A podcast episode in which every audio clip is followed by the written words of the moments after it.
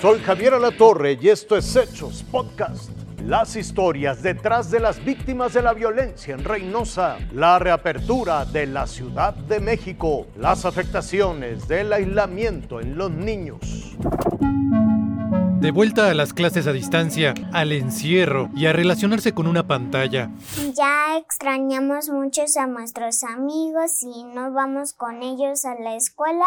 También hacer mi tarea, ver a mis maestros. Pero no, los pequeños de diversas edades no han podido crecer normalmente junto a otros niños. Aquí en este edificio no hay tanto niño, pues no, no tienen con quién jugar, ni dónde correr, ni nada. Puedo participar mucho en la escuela. Los especialistas aseguran que la falta de socialización está provocando serios problemas emocionales y psicológicos en los niños, dependiendo de la etapa del desarrollo en que se encuentren. Por ejemplo, en los niños de 3 a 6 años se reportan más problemas del sueño, tendencia al llanto, miedo. Y en adolescentes la socialización es de suma importancia antes de que inicien su vida adulta. Han mostrado mucho malestar psicológico, porque sabemos que en esta etapa los pares son muy importantes, el aburrimiento, la ansiedad, el oposicionismo también se han manifestado. Y a eso hay que sumarle la dificultad del aprendizaje a distancia y los riesgos a la salud por la falta de ejercicio. Educación física no es lo mismo en un patio a que lo hagan aquí enfrente de una computadora. Pero debido al cierre de las escuelas que se ha impuesto desde hace más de un año, los niños tendrán que conformarse con terminar el ciclo escolar frente a una computadora. Rodrigo Álvarez,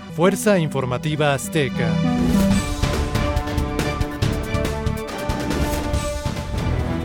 Tristeza y temor es lo que se respira en las calles de Reynosa, Tamaulipas, tras la matanza de 15 inocentes cometida por criminales el fin de semana. Nomás salimos a lo indispensable para, la casa, ni de noche salgo. Pues yo ahorita ando en la calle por necesidad, vine a consulta, pero pues yo no miro ningún, nada, nada, nada de seguridad. Mi pregunta es, ¿nos cuidamos del virus o nos cuidamos de los balazos? Este martes continuaron los funerales de las 15 víctimas y en Ciudad Victoria, el fiscal leyó un boletín ante los medios de comunicación donde al multihomicidio le llamaron desestabilización social. Cobra fuerza y relevancia la hipótesis de la desestabilización social en el municipio, en un sector del municipio de Reynosa por parte de las diferentes fracciones del cártel del Golfo, conocidos como ciclones y escorpiones. Informó que los peritos recolectaron 180 casquillos de armas de grueso calibre y decomisaron cargadores, cuatro vehículos y cinco armas largas. Estos eventos criminales comenzaron alrededor de las 12.38 de la tarde el sábado 19 de junio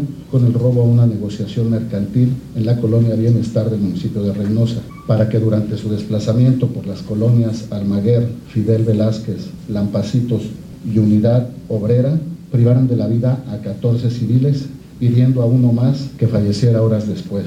Esos son, dijo, los avances entregados a la Fiscalía General de la República. Con información de Víctor Guerra e Italia Soler, Fuerza Informativa Azteca.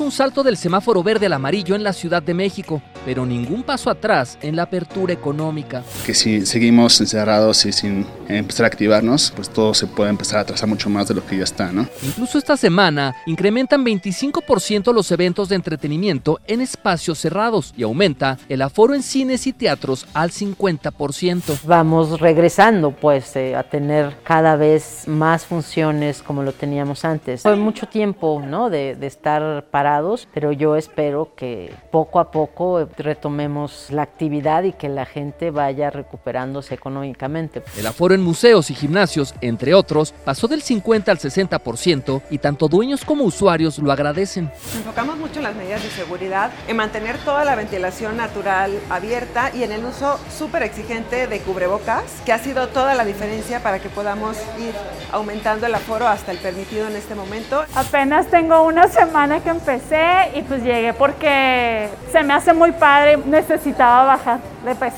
Para restauranteros ya no se limita su apertura hasta las 12 de la noche. Ahora ya pueden cerrar en su horario habitual. Nos hace todavía tener un poquito más de actitud y de respetar todas las reglas que se nos pongan con tal de seguir con los mismos horarios, el mismo aforo, con todas las precauciones que se deben de tomar. Así, la apertura económica avanza, por lo que es importante mencionar que el cambio de semáforo en la capital no requiere, por ahora, ninguna restricción para que ello siga adelante. Enrique Pardo Genis, Fuerza Informativa Azteca.